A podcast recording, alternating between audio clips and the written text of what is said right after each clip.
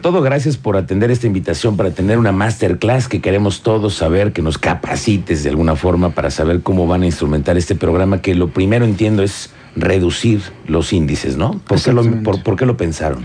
Sí, pues mira, eh, básicamente es un proyecto con un enfoque total y absolutamente preventivo.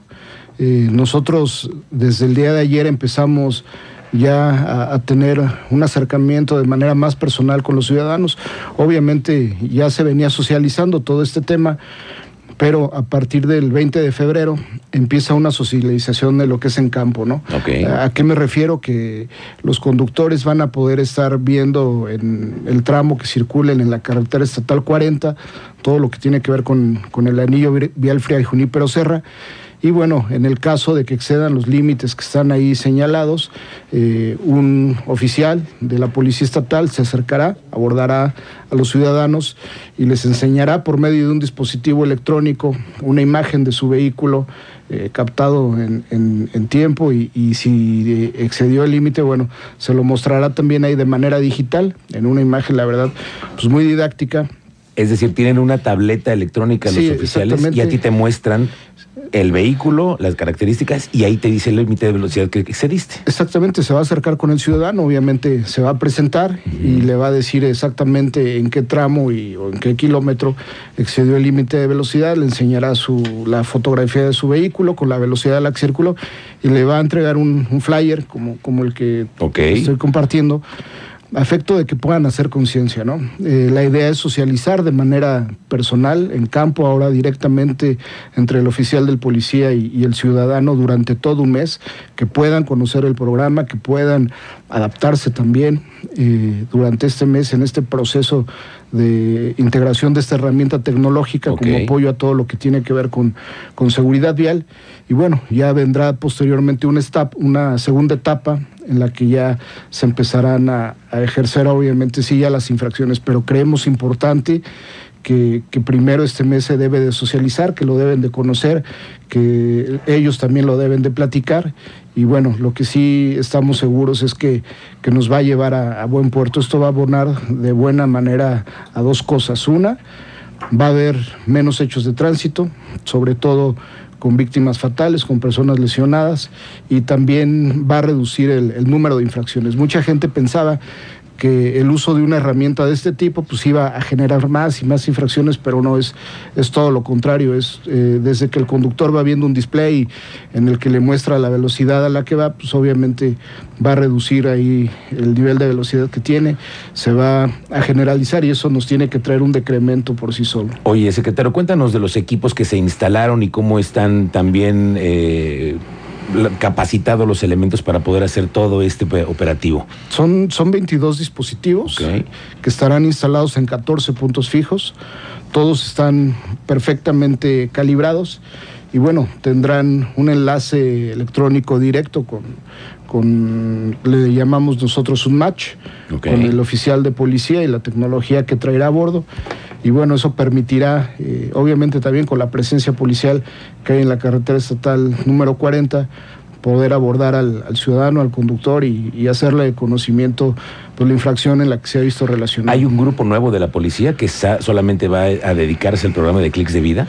Mm, mira, nosotros en, en Policía Estatal tenemos obviamente sectorizadas las responsabilidades y hay un, grupo que, se encarga de cubrir la parte que toca en, específico a la carretera estatal número 40. Ha venido trabajando de manera permanente ahí.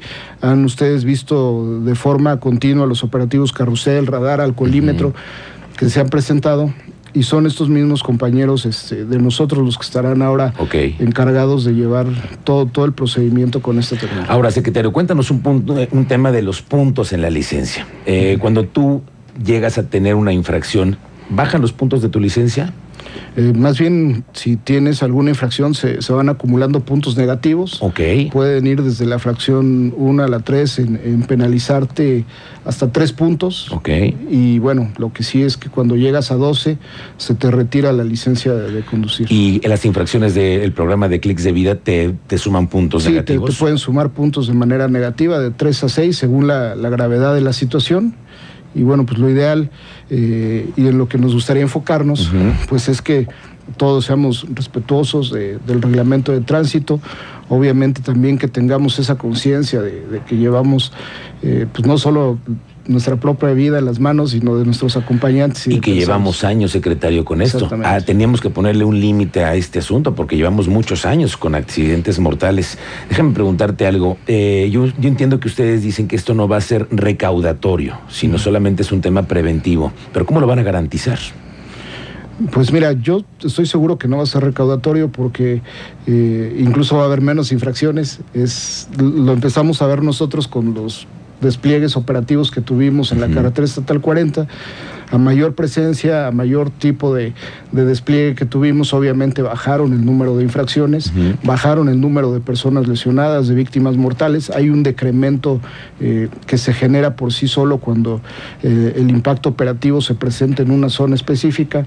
Y bueno, si le sumas una, una herramienta tecnológica, pues de manera obvia va, a abonar nuevamente a eso, ¿no? Oye, secretario, déjame hacerte una pregunta que me han hecho muchos. En el carril de baja tú puedes ir a 60, es, la máxima, y en el de alta 80.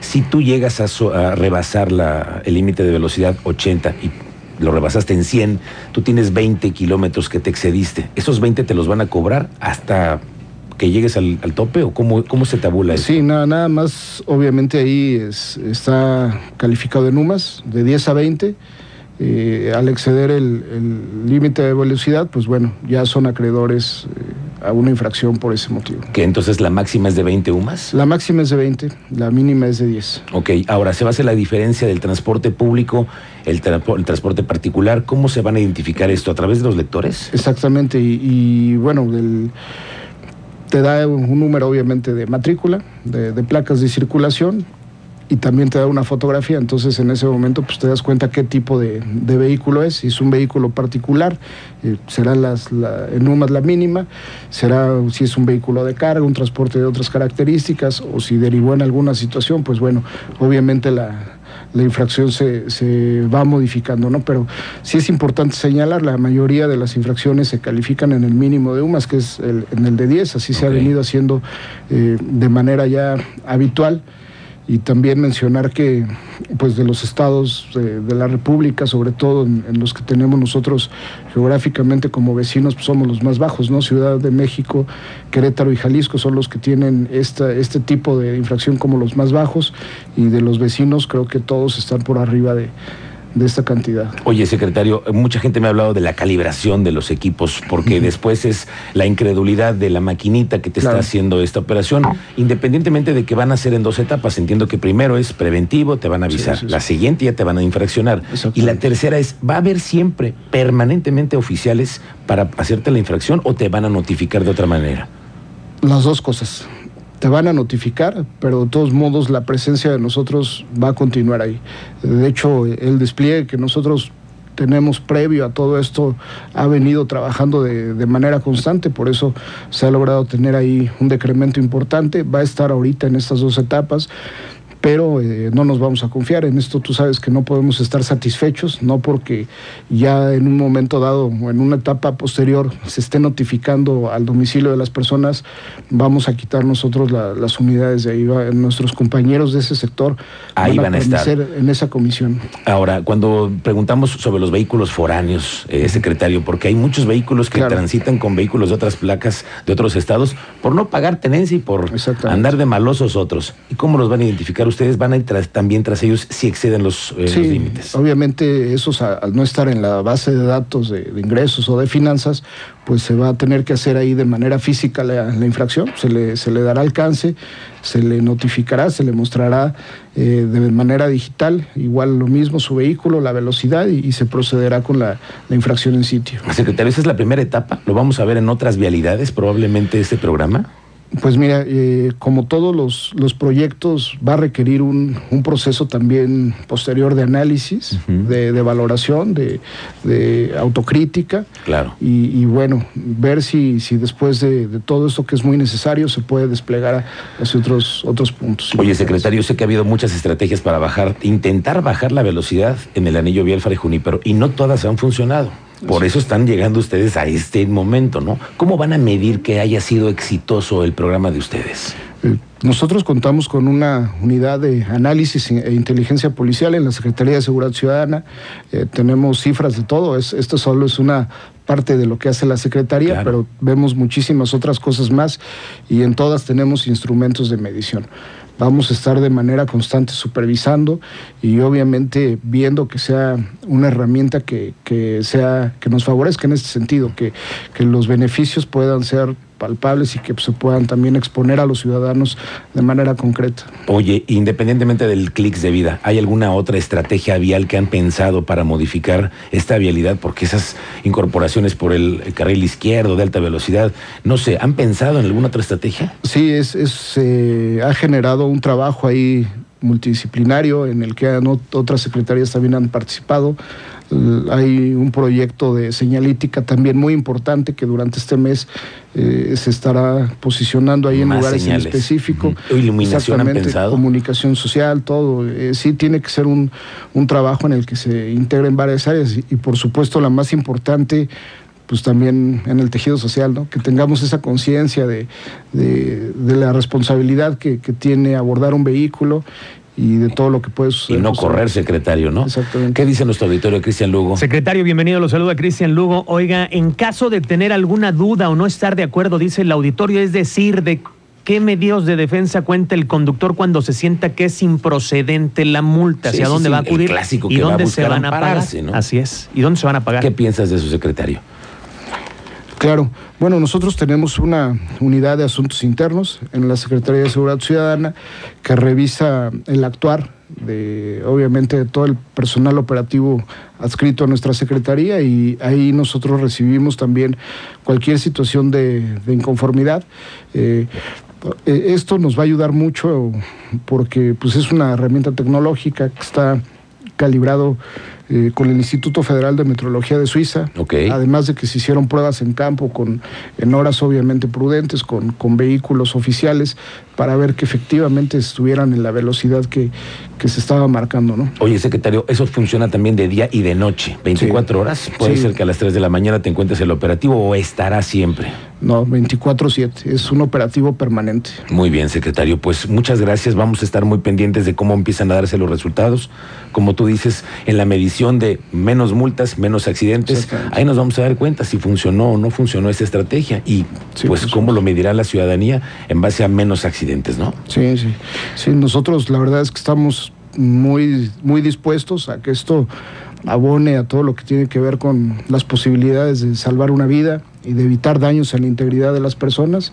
Eh, si nos permiten, eh, en cuanto se pueda hacer ya un análisis con, con el tiempo prudente, venir y también mostrarles cómo va el desarrollo de, de este proyecto. Ok, que ni- eh, hay que decirlo que también estamos en la primera parte de la prueba. Así es. Secretario de Seguridad Ciudadana, Giovanni Elías Pérez, te agradezco mucho la visita a esta cabina y a esta masterclass que nos has dado. Digamos que la primera parte, quién sabe si nos vuelvan a surgir más dudas y después te volvamos a contactar. Te agradezco mucho No, la al visita. contrario, para servirles. Gracias. Es el secretario de Seguridad Ciudadana. Aquí con esta masterclass de los clics de vida, las fotomultas que llegaron a Querétaro para quedarse un rato.